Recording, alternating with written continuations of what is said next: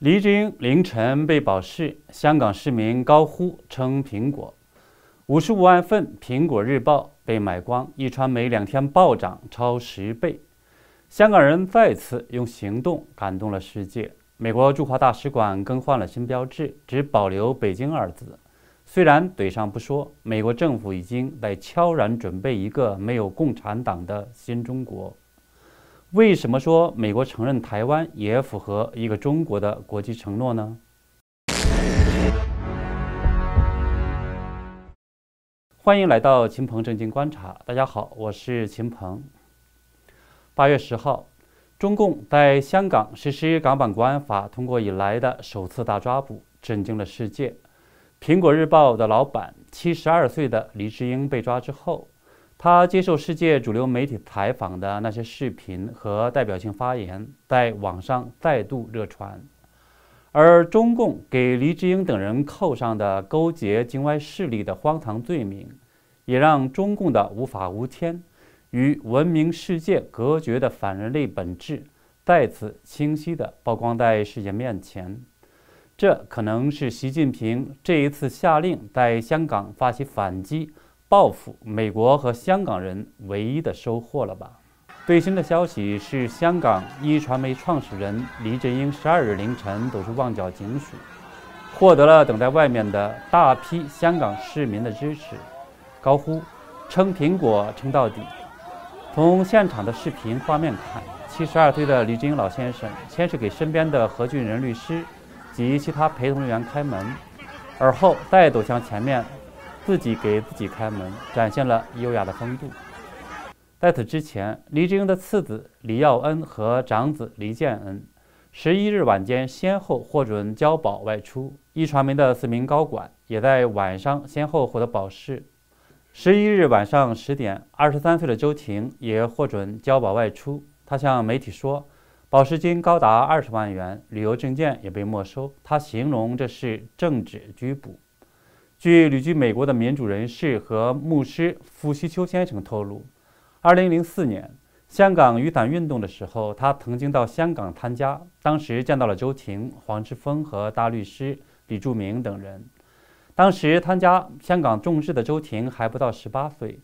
黄之锋当时还特别嘱咐傅西秋不要发布周婷的照片，一得他不到十八岁，二得当时不希望他的父母看到。六年的时间过去了，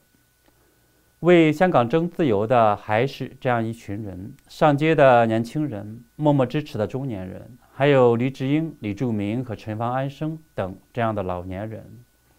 有网友说。年轻人不惧死伤，中年人不惧输财，老年人不图安逸。香港，华独的希望。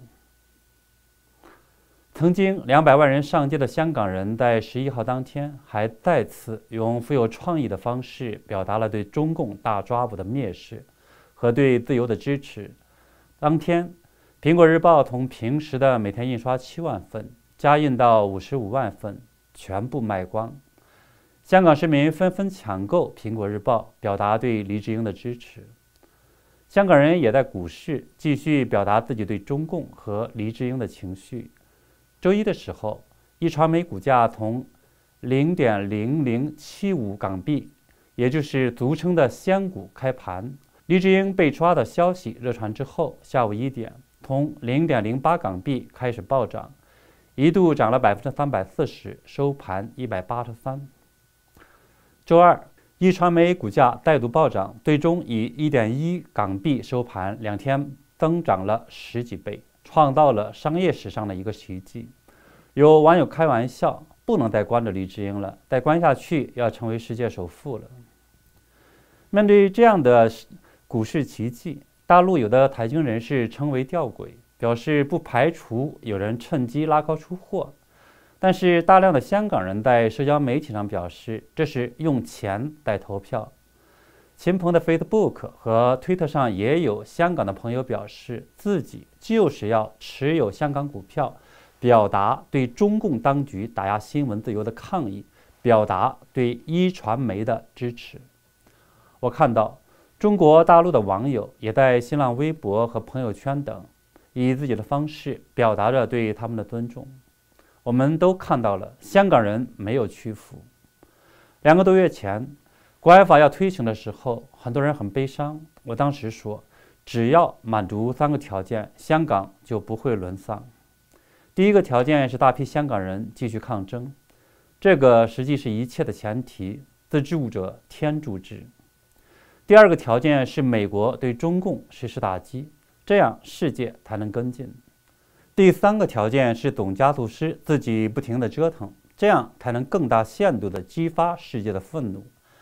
让世界人不得不在善恶之间选择。而这三个条件缺一不可，必须同时具备。当然看起来很苛刻了，但是从现在的发展看，香港人、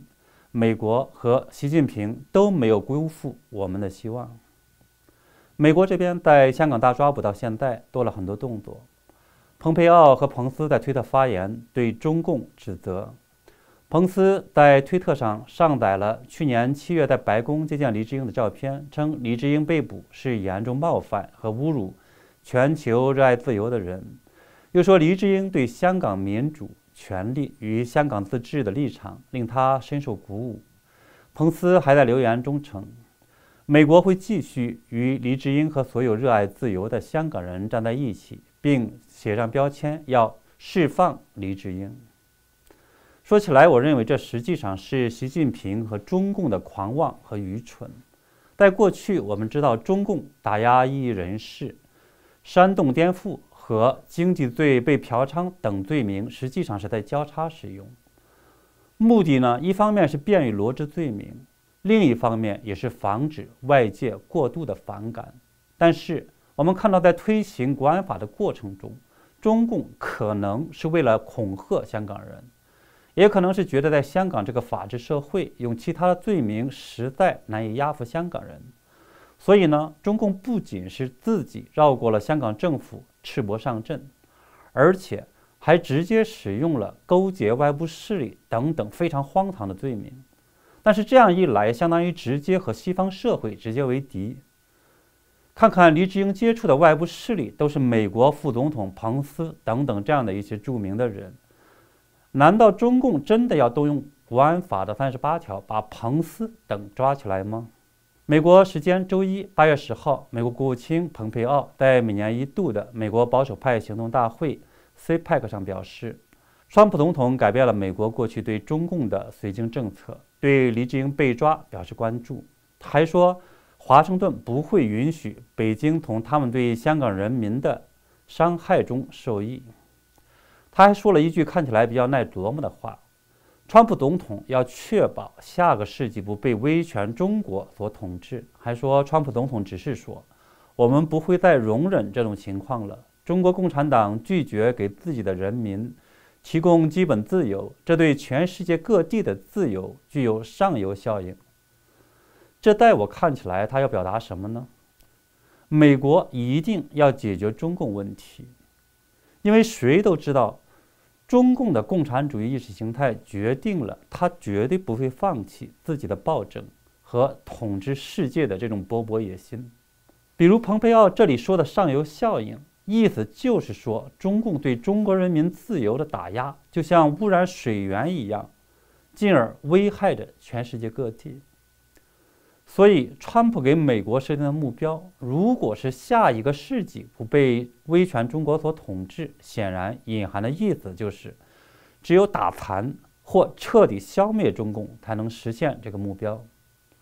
用我一个多月以来一直分析的话说，就是美国要绕过香港问题，不纠结于一城一地的这种得失作战，而是要直接的解决中共问题。现在看。这个策略在川普政府内部已经形成共识，而且预计也将会在自由世界越来越达成共识。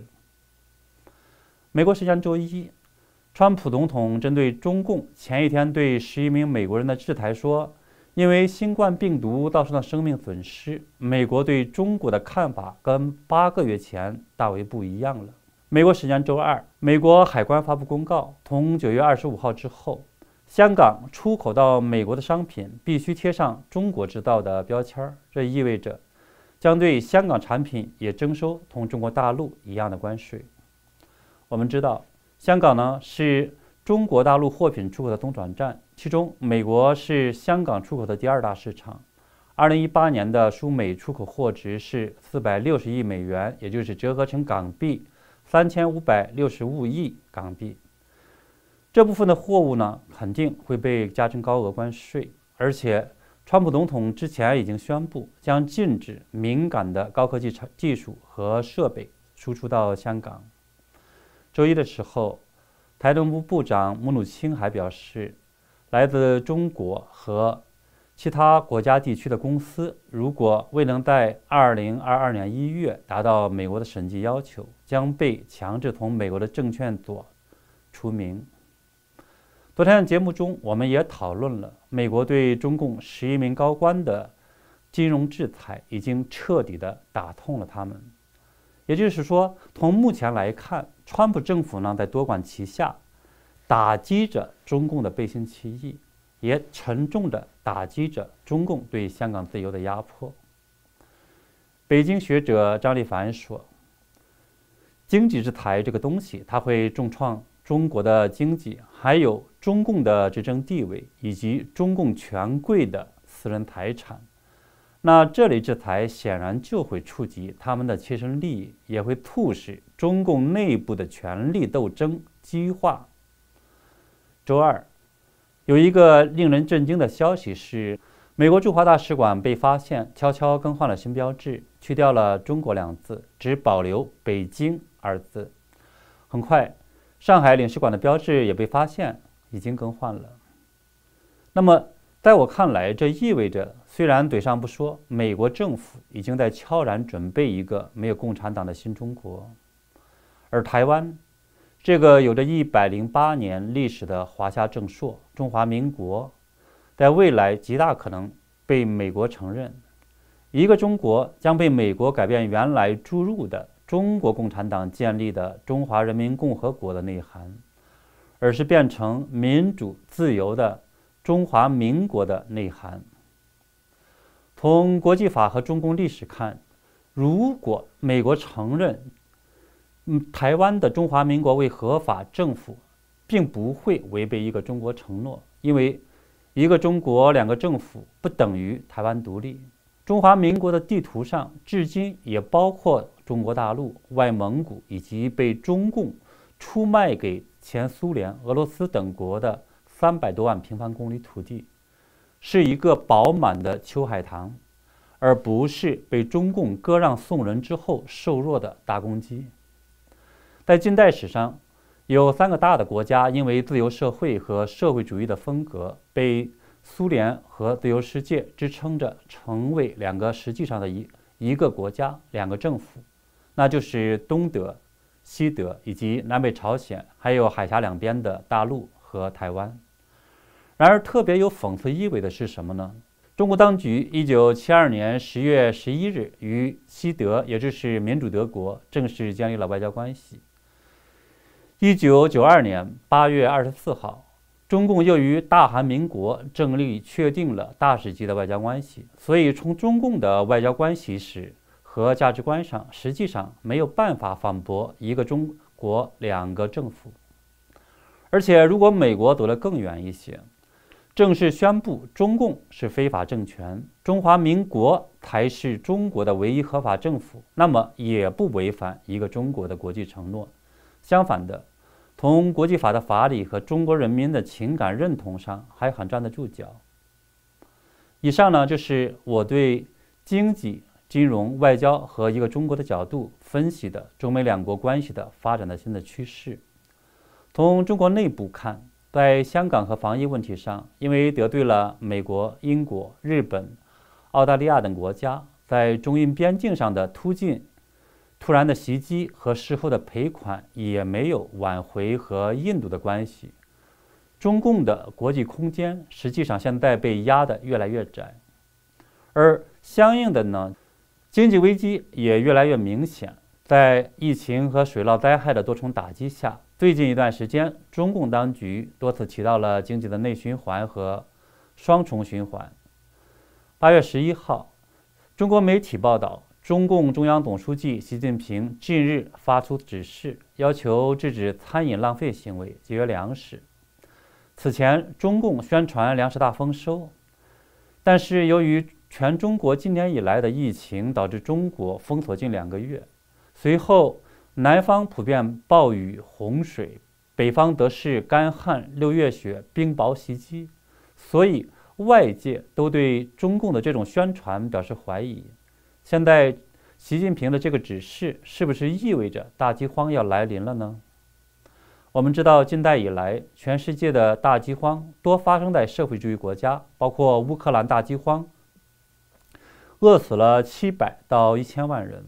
中共上个世纪五十年代末的三年大饥荒，饿死了三千到四千万人；柬埔寨红色高棉。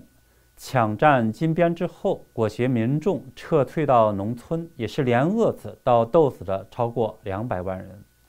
北朝鲜上世纪九十年代大饥荒四年，饿死三百多万人。根本的原因不是粮食的总量不足，而是这些社会主义国家的穷折腾，以及呢把党的干部的这样的利益凌驾于群众之上。并且呢，把农村和城市人口、革命人口和普通人口所谓的搞了一些阶级划分，这就导致了灾难的发生。中国如果发生会有多严重呢？现在我们还无法预计。但是不管怎么说，习近平在中国近七十多年来难得的国富民强之后，经过短短的八年，就把中国带入到大饥荒的边缘，这是。习近平保党和中共本身和世界为敌，他所共同造成的一个结果，当然看起来是有偶然的因素，但是呢，也和这个反人类的共产主义的制度草菅人命造成的必然结果是直接分不开的。好，我们今天的分享就到这里，请喜欢我节目的朋友订阅我的频道，转发并点那个小铃铛，谢谢大家。